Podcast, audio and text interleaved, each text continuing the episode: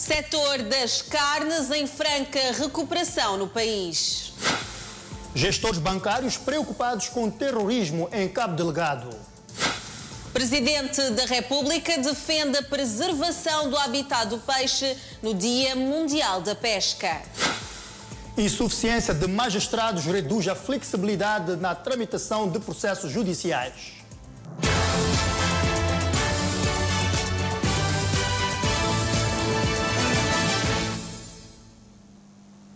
Muito boa noite, está a começar o Fala Moçambique. Talhos e mercados que se dedicam à venda de carne esperam lucrar durante a quadra festiva, Angela.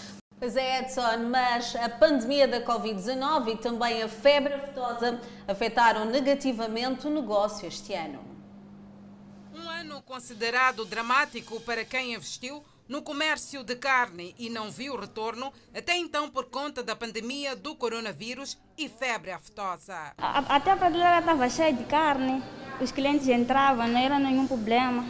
Até o nosso salário era lá grande coisa, mas agora, por causa desse movimento que está muito fraco, não consegui, os, os nossos bolsos não conseguem lidar com a situação. O retorno gradual dos clientes para os talhos e mercados em busca de carne é sinal de que, para as festas, o ambiente será favorável. Agora compro muito bem a carne. E por dia acabo coisa uma cabeça, às vezes dois, três cabeças, porque atendo bem clientes. Ao, lado estou a abrir outro lado para conseguir a coisa, atender o cliente, preparar bem a coisa de dezembro. Para responder à demanda durante a quadra festiva, os mercados e talhos se organizam. Dona Ivone quer recuperar o tempo e o lucro perdidos. E nessa banca aqui é carne de vaca. Hum, só vendo carne de vaca, fígado e dobrada. Oh, essa coisa é muita carne. Hum, essa coisa é muita carne e ter muitos produtos. Hum para conseguir atender os clientes. Neste talho onde nos encontramos, o trabalho não para. Por aqui vai-se olhando perfeitamente a qualidade da carne, mas também do lado dos fornecedores há um trabalho que está a ser feito, de modo que o cliente, quando for a chegar, possa encontrar carne fresca e de qualidade. Na mesa do cliente não pode faltar carne, aquilo que todo cliente gosta, bife, tibone, lombos, picanha, flete, dobrada, fígado, tudo fresco. Nós preparamos bem para chegar ao fim do ano, é quando tem tudo. A quem de forma antecipada faz encomenda da carne para evitar transtornos. Esse é o caso do senhor Osório. É carne de porco e frango. São carne da preferência para mim na minha casa durante o festivo do ano 2021. Pescadores vítimas do IDAI em Sofala ainda ressentem-se da falta de instrumentos para a pesca e pedem, por isso, a ajuda do governo. O ciclone Idai, que devastou a cidade da Beira, deixou rastros de destruição que ainda são visíveis. Os pescadores artesanais, como semi-industriais, viram suas embarcações e outros instrumentos de pesca destruídos com a depressão tropical. Passado um ano e nove meses, muitos destes pescadores ressentem-se dos efeitos do IDAI e pedem o apoio do governo. O governo está pedindo para, pedir para ser ajudado a material, rede de curvina esses, malola, para ter instrumento, mas tentar também fazer construções em casa. Pedir ao governo, pelo menos pode ter um, um apoio de material de pesca. Nós gostava de ser ajudado a parte de canoa, porque Nega canoas estamos aqui nós a trabalhar com eles. São canoas de um aliguês. A produção nós vende aqui é uma produção muito farracos. O chefe do Departamento do Setor das Pescas em Sefala afirmou que o governo tem vindo através de várias iniciativas a apoiar os pescadores vítimas do IDAI nesta parcela do país. É verdade que alguns pescadores durante o ciclone IDAI eh, perderam algumas embarcações, mas eh, nesse momento já se endividado um esforço pelo governo que, que dentro de dias alguns pescadores estarão beneficiados com algumas embarcações. Numa altura em que decorre o processo de distribuição das redes mosquiteiras, a secretária de Estado nesta parcela do país apelou aos pescadores a não fazerem o uso das redes mosquiteiras como seu instrumento de trabalho. Sabemos que algumas destas redes mosquiteiras costumam levar lá para o mar para poder tirar aquele pescado minúsculo, porque dizem que tira mais. Mas este que tira mais significa que está a limitar a possibilidade de nós termos o pescado maior. Precisamos fazer uma pesca responsável, assim como estão a fazer, continuando, por forma que tanto na pesca artesanal, como na pesca semi-industrial, na pesca industrial, nós possamos ter este recurso. Deixar estes animais crescerem, que são os peixes, para poder ter maior recurso. A ministra do Mar, Águas Interiores e Pesca apela ao aumento da produção pesqueira para incrementar a economia. No entanto, Augusta Maíta reitera o respeito às medidas de gestão para a preservação dos recursos marinhos. Este sábado marcou o auge da Semana da Pesca. Augusta Maíta, ministra do Mar, Águas Interiores e Pesca, dirigiu o evento e a recomendação para as comunidades pesqueiras é o aumento da produção como forma de incrementar a economia e aumentar a renda das famílias. Sobre os cuidados a ter com o mar e seus ecossistemas e sobre a necessidade de preservarmos os nossos recursos.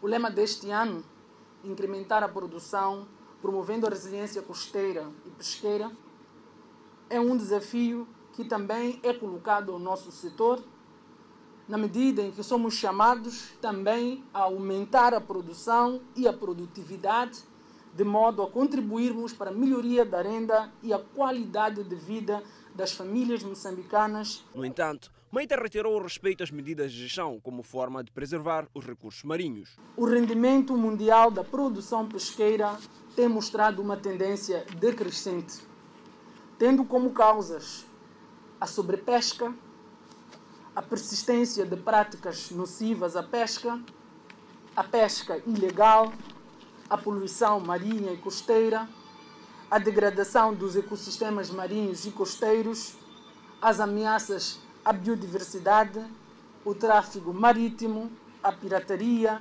bem como os efeitos das mudanças climáticas. Numa altura em que a pesca sustentável é a palavra de ordem, como forma de manter o ecossistema. Pescadores também mostram a sua preocupação em relação a situações de destruição de mangás e pesca irresponsável. Isso compromete a nossa atividade pesqueira, também compromete a gestão, a, aliás, a geração vindoura, porque eles devem também apanhar e usufruir os mesmos recursos que nós usufruímos agora.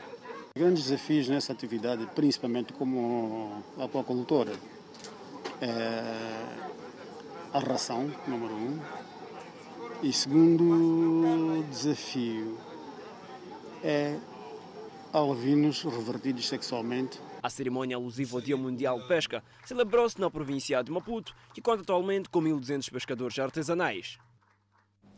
Passo agora a ler a mensagem do Presidente da República, Felipe Jacinto Nussi, por ocasião do Dia Mundial da Pesca. Sob o lema Incrementar a produção, promovendo a resiliência costeira e pesqueira, celebra-se hoje, dia 21 de novembro de 2020, o Dia Mundial da Pesca.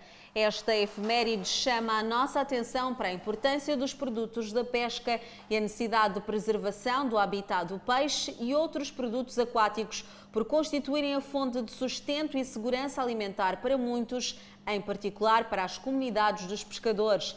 Por este motivo, queremos aproveitar esta ocasião para saudar os pescadores, armadores, processadores de pescado e demais profissionais ao longo da cadeia de valor da pesca pelo seu empenho, dedicação e devoção a esta atividade que muito tem contribuído para o crescimento da nossa economia.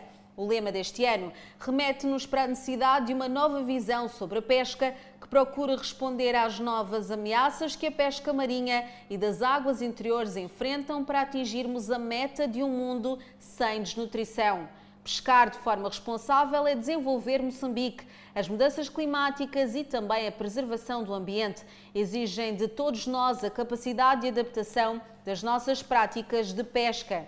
Neste contexto, gostaríamos de apelar aos profissionais da pesca e a todos os compatriotas para uma maior vigilância no nosso combate à pesca ilegal e ao uso de práticas prejudiciais à sustentabilidade da pesca. O Governo reitera o seu compromisso de trabalhar com todos os intervenientes na cadeia de valor da pesca, na criação de condições que aumentem a resiliência das comunidades e também desenvolvam formas sustentáveis e justas de pesca rumo a uma economia azul cada vez mais forte.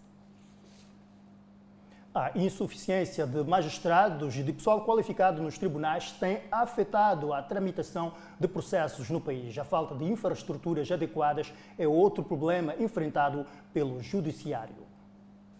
Falando em conferência de imprensa na cidade de Quilimane, o vice-presidente do Tribunal Supremo avançou que, apesar das dificuldades, o Judiciário de Moçambique tem estado a levar a cabo algumas atividades com vista a superar a situação.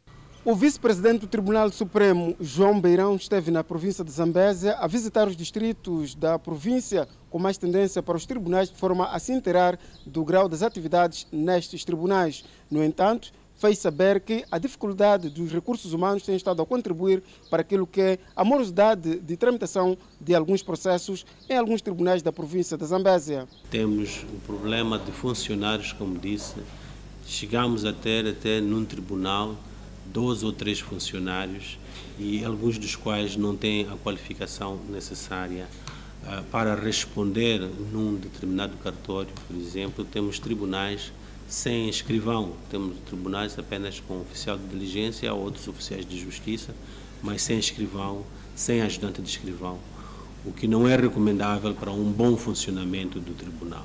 Questionado na ocasião sobre os casos relacionados ao tráfico de órgãos humanos, que até hoje ainda não tem o seu desfecho, o vice-presidente do Tribunal Supremo respondeu nos seguintes termos: Queremos, queremos uma solução imediata, mas também uh, não podemos dar uma solução imediata enquanto ainda existem diligências a serem feitas, enquanto ainda precisamos de esclarecer uh, um determinado crime. É preferível andarmos devagar para esclarecer o crime do que corrermos só para dizer que fizemos justiça, depois não termos justiça com aquela qualidade necessária ou não termos as provas necessárias para sustentar aquela acusação.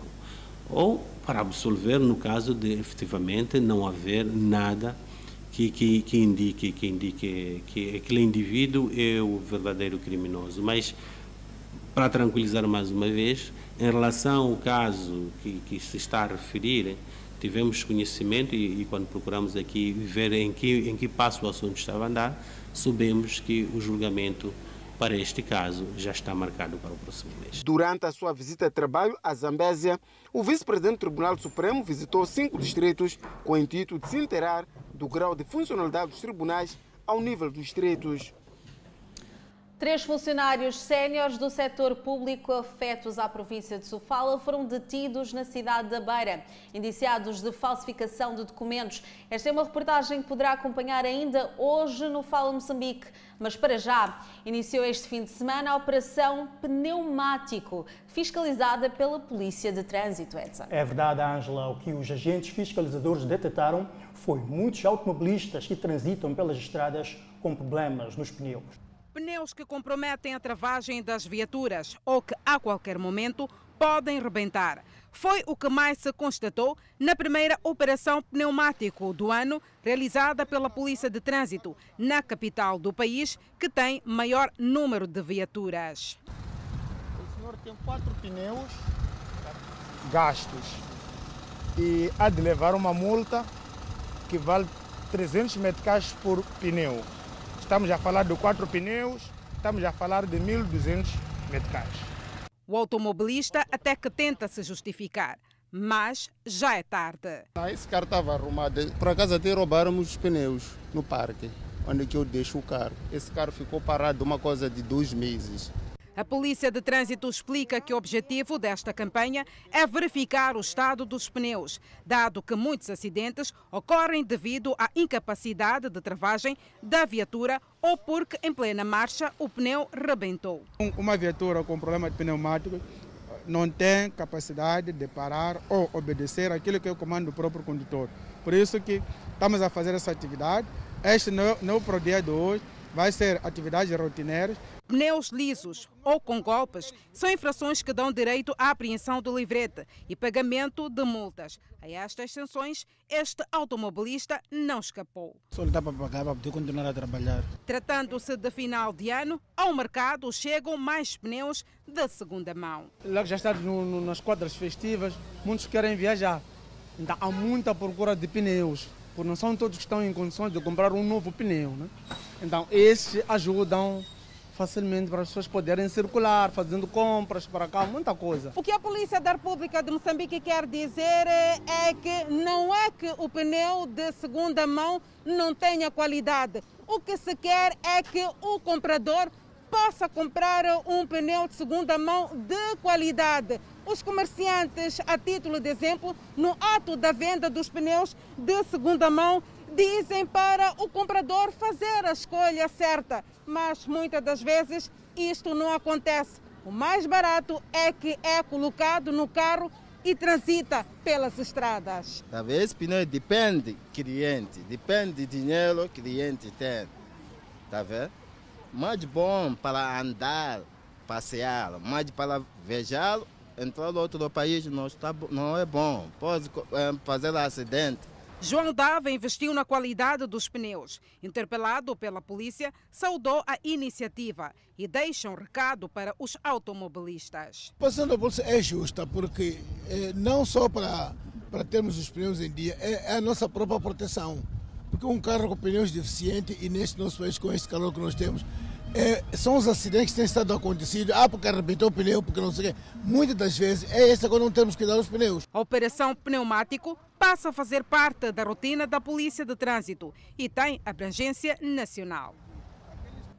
Para trás fica então a Operação Pneumática e olhamos agora para os ataques terroristas na província de Cabo Delgado, que estão a preocupar os gestores bancários que pedem assim o fim deste conflito. A preocupação com os ataques armados na província de Cabo Delgado sobe de tom. Agora é a vez dos gestores bancários que, em unissono, pedem o ponto final aos atos terroristas que acabam afetando também os seus negócios. Nós, os empresários, não conseguimos realmente relançar para além daquilo que, nós, são, que, que, que são as nossas aspirações, que é o negócio.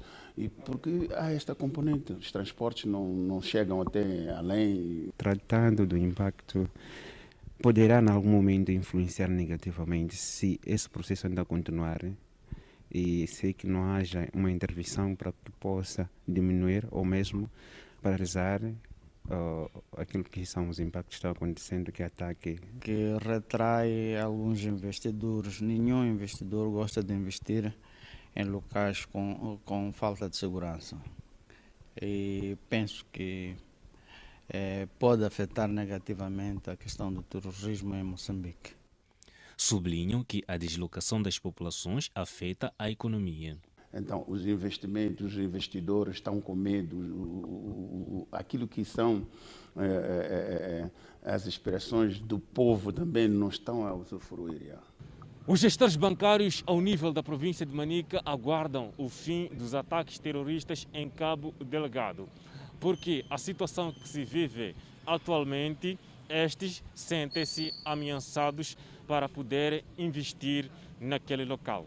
Nós queremos que haja fim, temos que o governo tem que tentar criar um entendimento, tem, que negociar com esses homens para que né, haja paz. O que nós queremos é a paz para o desenvolvimento do nosso país. Cabo Delgado é Moçambique. A recuperação das vilas antes ocupadas pelos terroristas renova a esperança dos investidores. Três funcionários sêniores do setor público afetos na província de Sofala foram detidos na cidade da Beira. E os mesmos estão indiciados de falsificação de documentos e também corrupção passiva para omissão ilícita. Os funcionários públicos detidos, que se encontram na cadeia central da Beira, exerciam cargos de chefias. Trata-se do chefe provincial da fiscalização do Ministério da Terra, Ambiente e Desenvolvimento Rural e dois chefes regionais de investigação e de inteligência da Autoridade Tributária de Moçambique.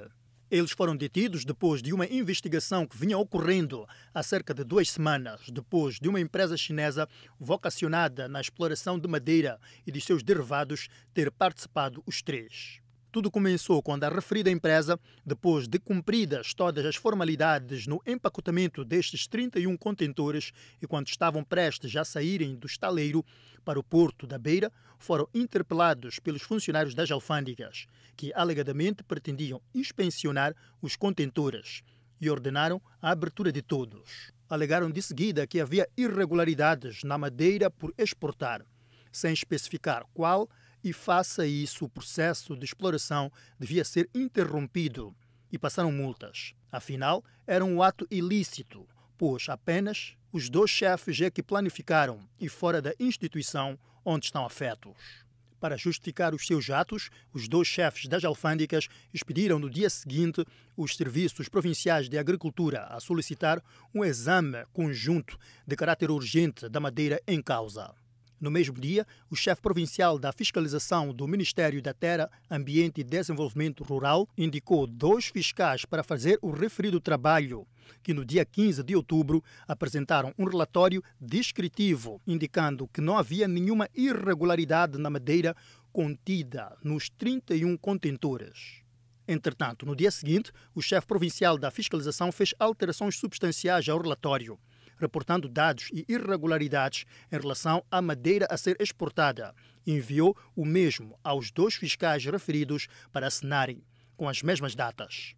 A empresa entendeu que, com estes atos, os três funcionários pretendiam impedir a exportação da madeira para forçar a mesma a pagar valores monetários e submeteu uma queixa. As investigações concluíram que houve um conluio entre os três funcionários e, por conseguinte, cometeram crimes de abuso de cargo e funções, corrupção passiva para omissão ilícita e falsificação de documentos e foram detidos ontem à tarde. A Procuradoria confirmou a detenção dos funcionários em causa e garantiu que irá se pronunciar sobre este caso na próxima segunda-feira. O gabinete da esposa do governador da província da Zambésia inicia na próxima semana a distribuição de kits de material escolar para alunos que estão na Zambésia por causa do terrorismo que se vive na província de Cabo Delgado. Trata-se de material composto por cadernos, lápis, pastas de colo, entre outros, que vão ser distribuídos aos alunos que estão a frequentar as aulas a meio gás devido às dificuldades de obtenção de material por parte dos seus pais. Grupos que estão aqui na nossa província, sabemos que há crianças que estão na sétima classe e na décima, e tudo está-se fazendo, neste caso muito concreto, é na Macurra, as crianças já estão enquadradas nas escolas, onde o administrador pediu que nós apoiássemos em material escolar e por acaso temos, não trouxemos porque não sabíamos exatamente qual era o número de crianças e estão sendo enquadradas, acho que no Cadala, aqui em Cuba e na Macurra as crianças estão sendo enquadradas nas escolas. Semanalmente têm estado a chegar famílias que vêm de Cabo Delgado que fogem do terrorismo que está a assolar aquela região norte do país. No entanto, os alunos que já estão -se a integrar nas escolas ao nível da província de Zambésia mostram-se preocupados com algumas situações que têm estado a encontrar nestes estabelecimentos de ensino, aliado àquilo que é a retoma das aulas. Mostram-se preocupados pelo fato destes apenas estarem a ser admitidos como assistentes, não como alunos normais, tendo em conta que estes têm estado a se apresentar sem alguma documentação das classes anteriores, fatores que têm estado a preocupar estes cidadãos. Os alunos afirmam que têm estado a frequentar as aulas com alguma preocupação, pois a falta de material pode comprometer o aprendizado, principalmente para as classes com exames. Cheguei no mês antepassado, estou na décima classe, estou, estou a estudar sim, mas verão. Só estamos a estudar por sermos assistentes. Sim precisa-se de declaração da oitava e da nona.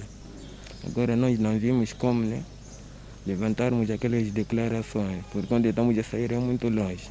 Eles dizem que temos prazo de dois meses, que é novembro e dezembro, para trazer as declarações.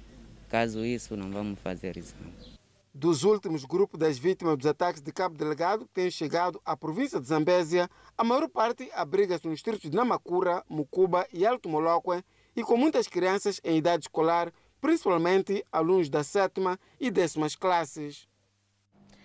A interdição da demolição de um estabelecimento num prédio da cidade de Maputo está a deixar os moradores desse mesmo prédio um tanto ou quanto preocupados e também agastados, Edson. É verdade, Ângela, um processo que dura há mais de 20 anos. Foi mais uma vez interditado pelo Tribunal da cidade de Maputo. A demolição de uma padaria debaixo de um prédio na cidade de Maputo estava marcada para o dia 12 do corrente mês. No entanto, nada aconteceu por interdição do Tribunal Judicial da cidade de Maputo. O facto é que os moradores queixam-se de poluição ambiental, sonora e usurpação de espaço. As vozes dos moradores deste prédio não cessam porque a verdade é que buscam respostas e, mais do que isso, buscam a resolução de um problema que data de há mais de 20 anos. O Conselho Municipal não está a fazer nada. Tivemos aqui o despacho uh, do Conselho Municipal para a demolição de, de, desta obra clandestina. Já foi notificada a padaria e houve uma notificação para uma demolição também coerciva, mas não está a acontecer nada. Portanto, é um assunto que tem estado a criar mesmo um desgaste para os moradores.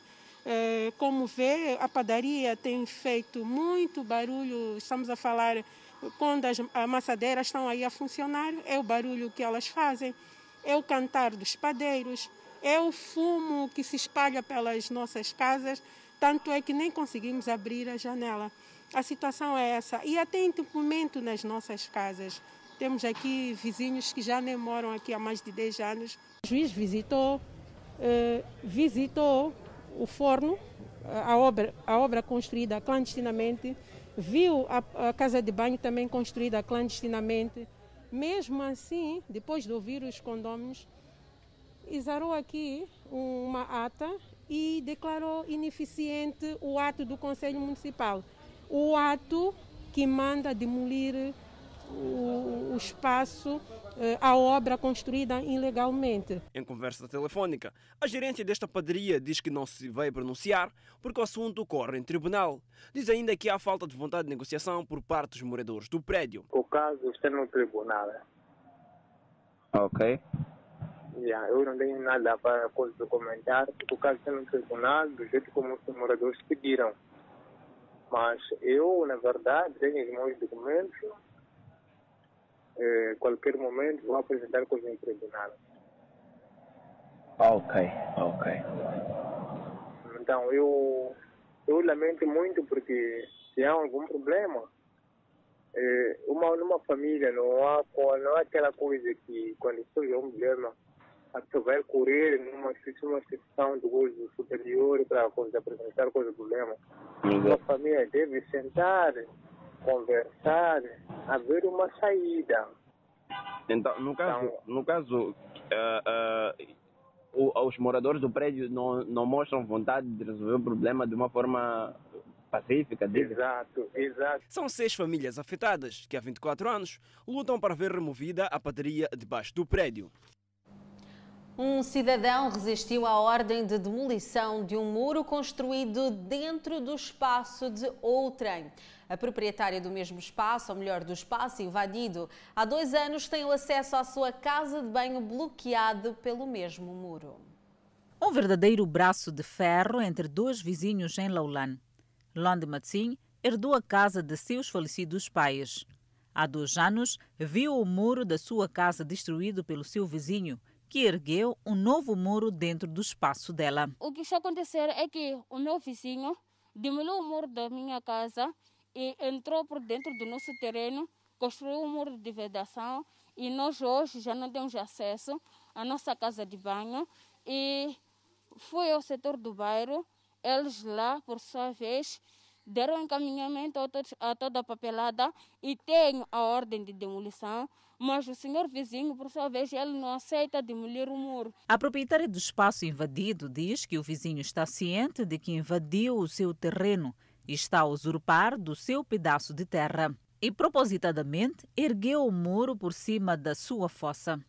Lond tem o acesso à sua casa de banho bloqueado pelo muro pois a mesma passou a estar do lado do vizinho. Exatamente, porque a tendência dele é de levar a casa de banho, porque ele diz que aquela casa de banho pertence ao outro lado, enquanto que as coisas não vêm assim. mesmo na mapa topográfica não vem assim do, do, do, do Conselho Municipal. E ele, no momento em que ele comprou aquele espaço, não comprou aquele espaço enquanto o muro estava construído. O muro estava do jeito que as casas minha mãe, falecida mãe, faleceu, deixou. Segundo o chefe de quarteirão, o vizinho da Lond já tem a ordem da idilidade para a demolição do muro. O muro já recebeu a escrita obra embargada, mas o mesmo negligencia o cumprimento da ordem. Entrei encontrar o coiso, o, o assunto e já tem ordem de demolição do muro, mas o vizinho ainda não demoliu. O acusado, questionado sobre a situação, recusou-se a prestar qualquer declaração. Deputados beneficiam de capacitação sobre, sobre o Fundo Soberano. Pois é, Edson, e no Brasil o Dia da Consciência Negra foi marcado pelas imagens de espancamento e assassinato de um homem negro por dois seguranças de um centro comercial. Estas são algumas reportagens e outras mais que poderá acompanhar logo a seguir ao intervalo.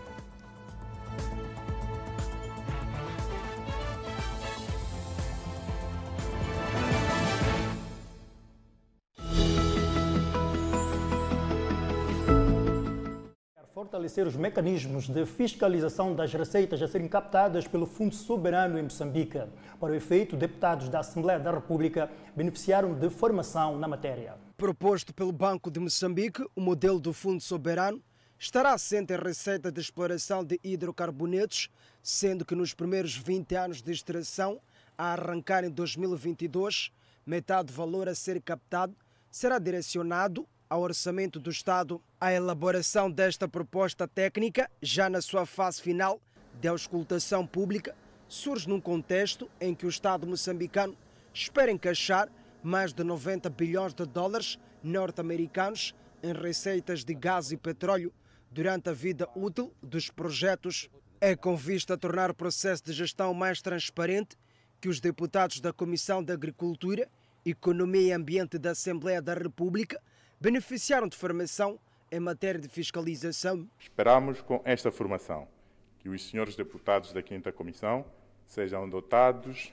de fortalecidos e fortalecidos de capacidades em matérias sobre o Fundo Soberano e de fiscalização da gestão de receitas e mudanças climáticas no âmbito do setor da indústria extrativa, bem como elevar a consciência de que se deve ser feito do ponto de vista legal para tornar o Fundo Soberano um instrumento de estabilização econômica, catalisador de boa governação e de transparência na gestão das receitas da indústria extrativa. Para o Instituto para a Democracia Multipartidária, a formação dos membros da 5 Comissão do Parlamento moçambicano visa defender os interesses do cidadão, em particular as comunidades abrangidas pelos projetos da indústria extrativa. Esta política tem que definir quais são os critérios de uso e aplicação das receitas do setor extrativo, tendo em conta que precisa ser assegurado, mais do que nunca, toda a questão que tem a ver com a transparência, com a questão que tem a ver com a prestação de contas e assegurar, sobretudo, que as comunidades e o país se beneficiem destas mesmas receitas. A formação de três dias visou igualmente induzir aos deputados sobre a legislação básica do setor da indústria extrativa e sobre o papel e os objetivos da iniciativa de transparência na indústria extrativa em Moçambique. Vamos agora viajar até ao Brasil, país onde o Dia da Consciência Negra foi marcado pelas imagens de um homem negro espancado e morto por dois seguranças de um supermercado de Porto Alegre. As testemunhas registaram estas agressões e os seguranças foram detidos em flagrante. A Justiça determinou a prisão preventiva deles. Em nota, o supermercado informou o desligamento dos funcionários responsáveis pela loja e também o rompimento do contrato com a empresa que responde pelos seguranças. Só pelas imagens não bota tanta a brutalidade que nós percebemos lá dentro.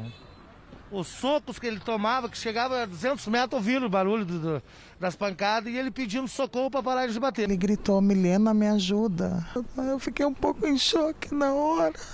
Foi uma brutalidade que fizeram com ele.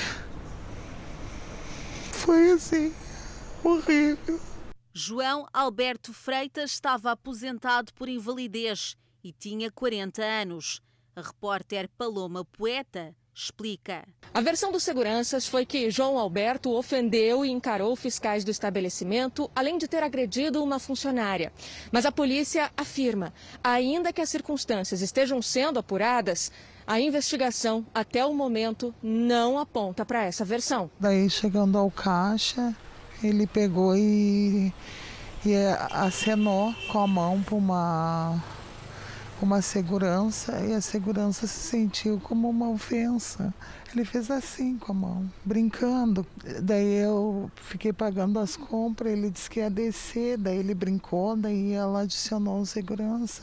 Aí quando eu estava na rolante, o segurança largaram correndo. Aí quando cheguei lá embaixo, ele já estava imobilizado. As imagens do circuito interno mostram João Alberto à espera da esposa. Num certo momento, vai em direção ao estacionamento, acompanhado pelos seguranças. A vítima, no momento em que passava as compras ou aguardava para passar suas compras junto com a esposa no mercado, teria então feito alguns sinais, encarado de alguma forma os fiscais que ali estavam, causando algum certo constrangimento a eles, segundo o que nos foi repassado. E que também teria até mesmo dado um soco em uma funcionária. Imagens não nos mostram estas cenas. Os seguranças foram presos em flagrante. Giovanni Gaspar da Silva e Magno Braz Borges vão responder por homicídio triplamente qualificado. Segundo o Instituto Geral de Perícias, a provável causa da morte é asfixia. Outras duas pessoas que trabalham no local também serão investigadas. O corpo de João Alberto será velado e enterrado este sábado. E eu acredito que ali tenha um sentimento de raiva e um pouco de racismo também. Um suposto assaltante de residências foi linchado por populares na zona da Munhava, na cidade da Beira. Pois é, Edson e o Finado tentava, junto dos seus comparsas, ora a monte, assaltar uma residência. Segundo relatos dos moradores da Munhava, foi mais uma madrugada de medo em que indivíduos mal intencionados semearam terror nesta área residencial, assaltaram e ameaçaram pessoas. É com uma certa agitação que acordou Portanto, amanhã de sábado, aqui no 12º bairro, na Munhava, as comunidades dizem que durante a madrugada ouviram gritos de socorro por parte de uma família que estava a ser alvo de um assalto por parte dos malfeitores, tendo saído, portanto, em socorro da referida família.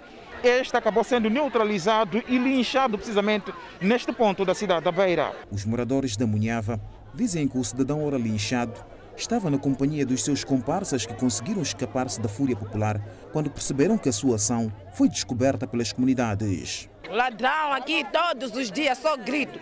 Até estamos a ter medo de andar 19, 20 horas por causa desses ladrão. Isso não é sobrevivência, estamos mal na zona. Não se dorme de noite. E por assim foi apanhado, esse mesmo pulso foi mesmo queimado mesmo assim, para se resolver, não há como. Nós queremos socorro aqui. Polícia tem que entrar aqui no bairro nos socorrer. 19 horas nós estamos sem arrancar do telefone. No seio destas comunidades, há quem repudia o comportamento da justiça pelas próprias mãos, apelando o respeito à vida humana. Isso é muito pecado, ia levar ele até na esquadra, deixar de matar. Isso é muito pecado. Para mim mesmo rezo, mas isso não se faz.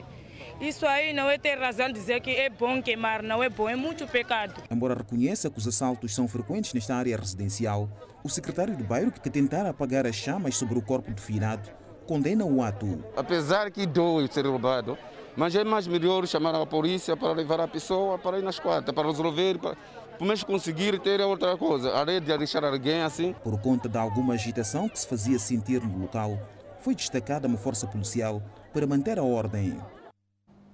Foram detidos dois homens indiciados de levar de forma ilícita crocodilos de uma residência em Boane, Edson. É verdade, Ângela. Segundo a polícia, os répteis seriam mortos para extração de veneno que seria usado para envenenamento de cães durante os assaltos às, às residências. É um furto no mínimo estranho. Os dois homens foram detidos em flagrante delito na posse de crocodilos ainda jovens numa residência localizada em Massaca 2, no distrito de Buano, província de Maputo. Investigações teriam revelado a verdadeira intenção dos supostos ladrões. A polícia em patrulha no distrito de Buano flagrou esses dois indivíduos na posse de dois crocodilos que eles acabavam de roubar numa residência no bairro Massaca 2. Uh, conseguimos recuperar os crocodilos vivos e neste momento encontram-se com o seu proprietário. Uh, de salientar que os miliantes têm procurado muito este animal para retirar de lá o bilis, que é um veneno altamente mortal e eles usam nas suas incursões em residências. Envenenam os cães de forma a poder entrar na residência e perpetuar os seus roubos. Acusações que os supostos ladrões negam e contam outra versão. Opa, nós opa, fomos tirar um crocodilo do, do meu ex-patrão. Ele nos ligou, nos pediu para tirar o crocodilo. Então nós fomos, fomos tirar para ele, para ele vir levar, devolver onde ele levou. Quem que manda tirar o crocodilo? Ex-proprietário dos crocodilos. Está onde essa pessoa? Essa pessoa estava fugitiva. Então, ele pediu para guardar os crocodilos na minha casa. Ele está a trabalhar comigo agora. Ele está a trabalhar comigo. Está, está a residir na minha casa. Então, ele pediu para guardar para o dia seguinte o dono dos crocodilos vir buscar. Só que, visto isso, afinal, o dono da casa, onde ele tinha, o patrão dele tinha alugado a casa, já tinha reportado o caso à polícia. Esses argumentos para a polícia não procedem e acredita estar-se perante parte de uma quadrilha extensa, pelo que decorrem diligências no sentido de tirar esta história limpo. Ministro da Indústria e Comércio desafia empresas nacionais a serem mais proativas. No desporto, Mateus Viajeiro pede votos em Embanda para a presidência da Federação Moçambicana de Xadrez. Vamos ao intervalo, voltamos com mais informação. Até já. Moçambique. Vamos agora olhar para a evolução da Covid-19 em Moçambique e começamos com a tabela dos recuperados. Pois é, Moçambique registrou mais 98 recuperados nas últimas 24 horas. Assim, o país tem um cumulativo de 13.151 pessoas totalmente recuperadas da doença. O país tem também um cumulativo de 577 indivíduos internados dos quais 38 estão sob cuidados médicos nos centros de isolamento. Vamos agora seguir com outro quadro, o relacionado ao número de casos positivos. O nosso país tem cumulativamente 14.981 casos positivos registados, dos quais 14.674 casos são de transmissão local e 307 casos são importados. Moçambique testou nas últimas 24 horas 1.542 amostras, das quais 104 revelaram-se positivas. Dos casos hoje reportados, 98 são de nacionalidade moçambicana e 6 estrangeiros. Deste, um de nacionalidade sul-africana, um italiana, dois indianos e dois de nacionalidade portuguesa. Todos os casos hoje anunciados resultam de transmissão local. Moçambique tem um cumulativo de 123 vítimas mortais, com registro de mais dois óbitos nas últimas 24 horas. Trata-se de um paciente do sexo feminino de 68 anos de idade e um paciente do sexo masculino de 74 anos de idade, ambos de nacionalidade moçambicana, que evoluíram para óbito após agravamento do estado de saúde durante o período de internamento numa unidade hospitalar da cidade de Maputo. Assim, neste momento, o país tem 1.703 casos ativos da Covid-19. Mais 98 casos positivos de Covid-19 registrados nas últimas 24 horas. Prosseguimos com a informação para saber que casos de criminalidade reduziram no bairro Josina Machel, na cidade de Chimoio. Por aqui reina nos últimos tempos o ambiente de tranquilidade. Os relatos de assaltos na via pública e em residências reduziram no bairro Josina Michel, em Chimoio. Quando entro no quarto, em porta constado, entraram aí ladrões.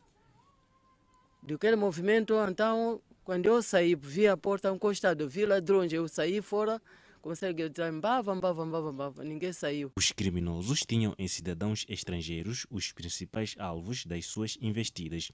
Aqui passaporte, reparei tínhamos documentos de um branco, um branco sul-africano, Mas depois, quando ele veio para a casa de líder, não conseguia apanhar. Só naquela tarde de quinta-feira consegui apanhar o líder e mostrei os documentos. Eles estavam a procurar de documentos porque estavam em casa dele na quinta de manhã, porque lhe agrediram bandidos, lhe arrancaram dinheiro e catanaram a ele, deitou muito sangue. E estavam a dizer que ele estava entre a vida e a morte, não sei se ia escapar. O líder do bairro Josina Machiel entende que o baixo nível de criminalidade que se registra na zona está relacionado com o trabalho conjunto entre a comunidade e a polícia. Porque temos o, aquele colaboração, né? a PRM, policiamento comunitário, os próprios moradores do bairro. Já não esconde de que aí há um gatuna ou que eles tiram o ar livre. Vem informar ao bairro, o bairro informa o policiamento comunitário, informa a esquadra e temos feito trabalhos em conjunto. Este era um dos locais onde os bandidos se escondiam para depois atacar as vítimas que passassem nesta rua do bairro Josina Machel. Mas nos dias que correm, os mesmos já não se escondem neste local por conta do patrulhamento da polícia. Senhora Marta João vive nesta zona há 10 anos. Aqui no bairro, nossos polícias estão a trabalhar bem e ladrões já não roubam muito, já não frequentam muito neste bairro. Sim. Antes como é que era? É, antes frequentavam, só que agora esses polícias mesmo estão a trabalhar. De resto, os últimos dias são de tranquilidade em muitos bairros de Chimoio. O ministro da Indústria e Comércio, Carlos Mesquita, desafiou as empresas nacionais a serem mais proativas e também a apostarem na qualidade e criatividade para o desenvolvimento dos seus negócios. O ministro da Indústria e Comércio, Carlos Mesquita, instou as empresas nacionais de diferentes ramos de atividade a internacionalizarem os seus produtos, apostando para isso sempre na qualidade e certificação dos mesmos. Queremos saltar fronteiras. Não só receber produtos e, e serviços, mas termos capacidade também de ir para fora das nossas fronteiras. O governo desafiou ainda o empresariado nacional a apostar na criatividade como um fator dinamizador dos seus negócios. Os teóricos da economia sustentam que os negócios se tornam sólidos quando são capazes de satisfazer todos os que nele têm interesse, nomeadamente o patronato, trabalhadores, clientes, fornecedores, financiadores, comunidade e também o Estado. O ministro da Indústria e Comércio falava a quando da cerimónia de atribuição do selo Made in Mozambique a algumas empresas nacionais. Candidato à liderança na gestão da Federação Moçambicana de Xadrez, escala Inhambane para pedir voto. O nome dele é Mateus Viajeiro e ele promete mais divulgação para a prática da modalidade em todo o país. A formar esta turma, composta por amantes e praticantes de xadrez, foi a primeira atividade desencadeada pela equipe de Mateus Viajeiro, candidato à presidência da Federação Moçambicana de Xadrez. A ideia é motivar a classe para garantir voto a seu favor no dia 5 de dezembro próximo. Um dos nossos projetos que já está em ação é a formação de talentos. Nós estamos a formar talentos em todo o país. Um, aqueles que são os melhores jogadores, já estamos a fazer um trabalho com eles e nós acreditamos que nos próximos, num prazo máximo de um ano, começamos a colher resultados a nível africano.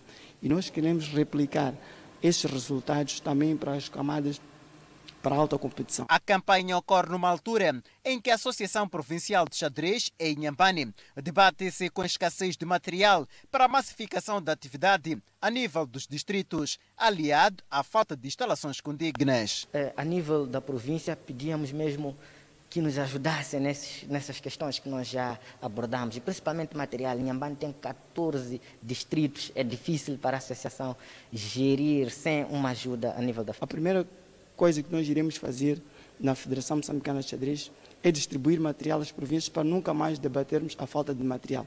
Nós temos que discutir o que é que nós temos que fazer para que os nossos atletas consigam atingir os mesmos níveis que os outros têm atingido em outras praças na Europa e na América. Mateus Viajeiro, o terceiro candidato à presidência da Federação Moçambicana de Xadrez, a escalar a província de Inhambane para o pedido de voto. Viajeiro promete oferecer mais equipamento a nível das províncias para tornar a modalidade mais competitiva e bastante apreciada. Um dos primeiros pontos que nós queremos levar à federação é o empoderamento financeiro, a sustentabilidade financeira, porque sem dinheiro não é possível fazer essas atividades. O que é que nós pretendemos?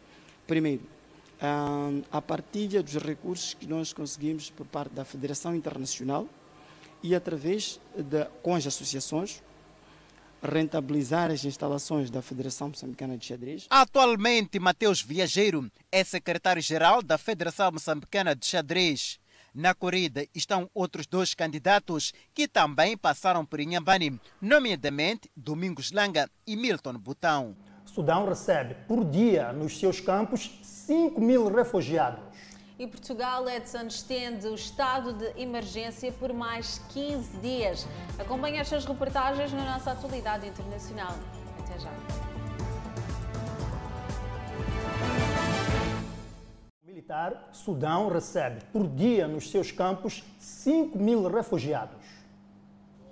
A Agência de Refugiados das Nações Unidas diz que cerca de 32 mil pessoas fugiram da Etiópia para o vizinho Sudão e a agência está a preparar-se agora para acolher 200 mil pessoas nos próximos seis meses, se necessário. O representante da Unicef no Sudão disse que cerca de 45% dos refugiados são crianças com menos de 18 anos.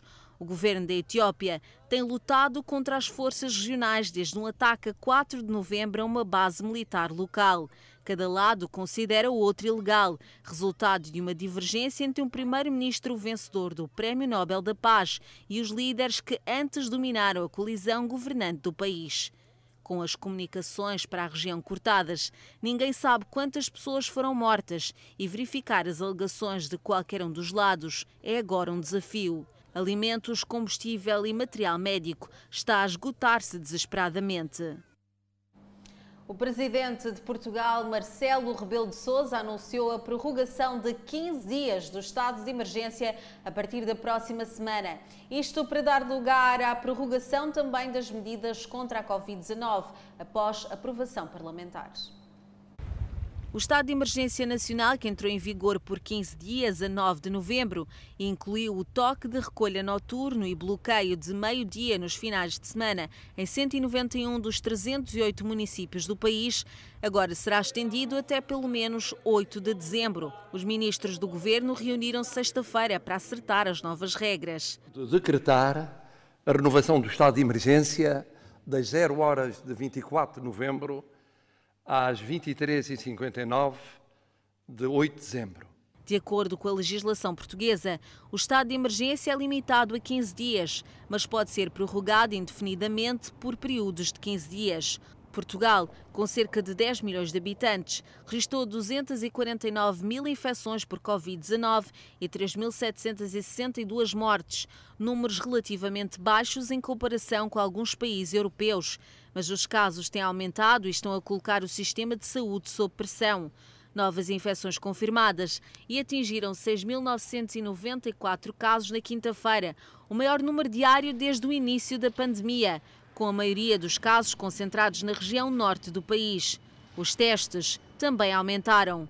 Um total de 3.079 pacientes com Covid-19 estão agora hospitalizados, com um novo registro de 481 unidades de terapia intensiva, mais do que o pico da primeira onda de 271 em abril. E vamos agora olhar para a previsão do tempo. Pemba, 32 graus de máxima e 25 de mínima. Lixinga com alguma chuva, 30 de máxima e 16 graus de mínima. Nampula, 35 máxima, 23 de mínima. Tete, 39 graus e Climane, 34 graus. Para Chimoio, 32 de máxima, Beira, 32 de máxima, para Vilanculos, 30 de máxima e 21 de mínima, Inhambane, 30 de máxima para Xaixai, 34 de máxima e 21 de mínima, e Maputo, 20 de mínima e 34 de máxima. O Gugu Liberato completa um ano este sábado e, como homenagem, a família vai multiplicar o último desejo de Gugu. Olha, Edson, a repórter Catarina Ong conversou com a mãe e também com os irmãos do apresentador sobre o lançamento da campanha para incentivar a doação de órgãos.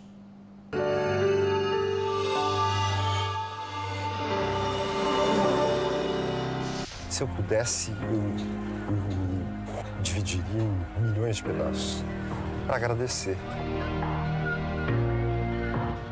Último desejo de Gugu não era para ele. Ao pensar no outro, ele deu uma chance de vida para quem aguardava um transplante. Em novembro de 2019, o apresentador Gugu Liberato sofreu um acidente na sua casa na Flórida. Ao cair de uma altura de 4 metros, Gugu teve traumatismo craniano e chegou inconsciente ao hospital na cidade de Orlando. Nosso querido Augusto segue travando uma batalha pela Gugu vida. Liberato sofreu um acidente. Sem atividade cerebral, o apresentador ficou em observação durante 48 horas. Depois dos testes clínicos, foi anunciada a morte encefálica. O neurocirurgião Guilherme Lepsky viajou até aos Estados Unidos a pedido da família e confirmou o diagnóstico. Fotografia que constatava que não tinha fluxo cerebral. De modo que, para chegar na conclusão, tanto pela lei, pela lei americana quanto pela lei brasileira, eu não precisei de nenhum outro exame. Do ponto de vista técnico, eu posso concluir com segurança que não havia o que pudesse ter sido feito diferentemente. Para os fãs, junto com o choque da morte de Gugu, veio a notícia de que a família havia concordado em doar os órgãos do apresentador. A repórter Catarina Ong explica. A decisão de doar os órgãos de um parente querido que se foi não é fácil.